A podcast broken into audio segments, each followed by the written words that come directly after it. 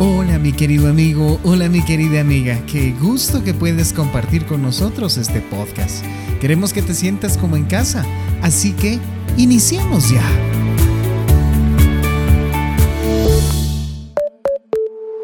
Continuemos con las reacciones al trauma. Puede estar en alerta todo el tiempo, porque ahora sabe que las cosas malas pueden suceder repentinamente sin darse cuenta. Puede sentirse tenso o tensa y reaccionar exageradamente ante lo que pasa.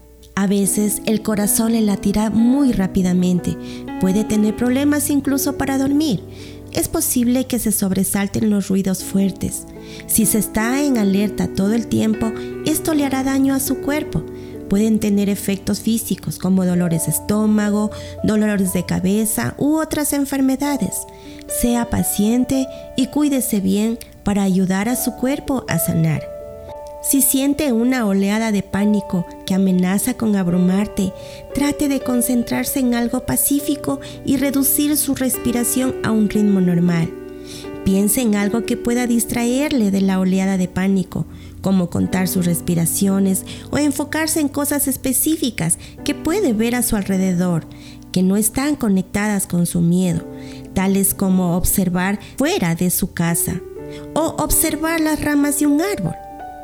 Después de un desastre, puede ser que se emocione más de lo normal o que actúe de formas que no son típicas para usted. Con todo esto sucediéndole por dentro, puede ser que le resulte difícil concentrarse. Pero no, no está volviéndose loco o loca. Estas son reacciones normales ante un trauma. Sin embargo, si sus reacciones son tan fuertes que no le permiten cumplir con sus responsabilidades, busque a alguien que le pueda dar ayuda, como por ejemplo un pastor, un consejero o un médico. Preste atención a sus sentimientos. No te olvides. Nos vemos en la próxima sesión.